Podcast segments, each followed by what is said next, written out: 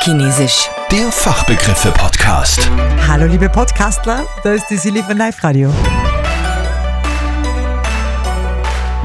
Marlene aus Leonding, die arbeitet in einer Werbeagentur und die sorgt dafür, dass es zu keinem Vampireffekt in der Werbung kommt. Und dieser Vampireffekt, der hat was mit George Clooney zu tun. Ja, da geht es einfach um den Zustand, dass äh, Werbung trotz einer hohen Aufmerksamkeit einfach wenig Wirkung erzielt. Das passiert dann, wenn bestimmte Elemente die Aufmerksamkeit so stark auf sich ziehen, also wie ein Blutsauger absaugen, daher auch der Vampirbegriff, dass sie vom eigenen beworbenen Produkt ablenken. Also wenn zum Beispiel jetzt der George Clooney Werbung für Kaffee macht, ich mich aber nachher nur mehr an den George Clooney erinnern kann und nicht mehr, wofür der Werbung gemacht hat oder welches Produkt es war, welche Marke. Das ist halt dann unser Job, diesen Vampireffekt zu vermeiden.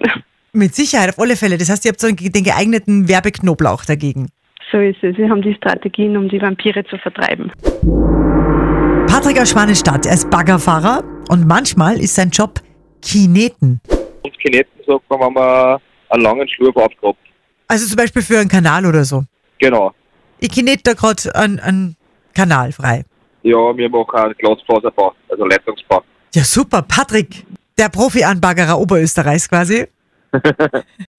Andi aus Hörsching, der packt oft einmal sein Hydro-Schild aus.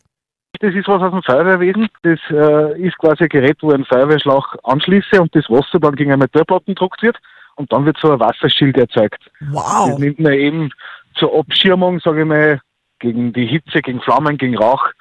Äh, und das ja, kann bis zu 10 Meter hoch sein, das, das Wasserschild, je nachdem, wie viel Wasserdruck das man drauf hat. Boah, und das ist quasi ein Wasser, das den Feuerwehrmann dann vor den Flammen schützt. Unter anderem, genau, man nimmt es auch zum Beispiel, wenn jetzt irgendwo was brennt, dass man das Nebengebäude oder, oder äh, irgendwas, was daneben steht, schützt mit dem Ganzen. Wie bei Superhelden, oder? Bei so Ja, Captain komm. America mit Hydroschild. Genau, darum, Feuerwehrleute sind auch Superhelden.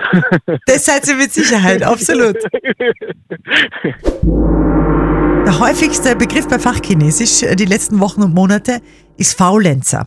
Faulenzer gibt's immer wieder. Also wir haben schon gehabt beim Gabelstapler, beim Lenkrad, da ist da so ein Knopf drauf, dass man nur mehr mit einer Hand lenken muss. Das ist ein Faulenzer. Oder wir hatten Faulenzer schon beim Schuhe anziehen, dass man den Fuß schön abstellen kann. Also Faulenzer gibt's zig Verwendungen dafür. Und eine neue hat uns diese Woche Andreas aus Christkirchen geliefert. Das ist nämlich der Faulenzer beim Tischler. wenn ein größeres Holzstück zum Beispiel gefräst wird oder was, dann kann man, wenn man keinen zum Halten hat, einen Falllenzer nehmen. Das ist höhenverstellbar mit Rolle und dann kann man das Stück bearbeiten, fräsen, schleifen oder je nachdem, was man machen will. Und dann hat man noch einen Fachbegriff äh, der ganz besonderen Art, nämlich äh, Tanja aus Julbach hat mir angerufen, war gerade mit ihrem Freund im Auto unterwegs und hat mir da einen sehr, wirklich sehr speziellen Fachbegriff von ihrem Freund verraten. Also, es ist ein Rudy, er ist Mechaniker, Leistungsmechaniker und das wird bezeichnet, wenn alles, was nicht wissen, wie das genau heißt, ist ein Rudy. In der Berufsschule haben sie es auch gesagt. Naja, wer weiß, vielleicht sagen wir bald alle in Oberösterreich zu Dingen, die wir nicht benennen können. Rudy. In diesem Sinne, Rudy, Rudy, gib acht. Vielleicht habt ihr auch einen Fachbegriff, wo ihr sagt, bah, der könnte ganz Oberösterreich interessieren. Kein Problem. Dann mache ich ihn sehr, sehr gern zum Thema. Schickt's mal E-Mail über liveradio.at. Wir hören uns dann wieder bei Fachchinesisch jeden Tag um kurz vor halb zwölf. Fachchinesisch. Der Fachbegriffe-Podcast.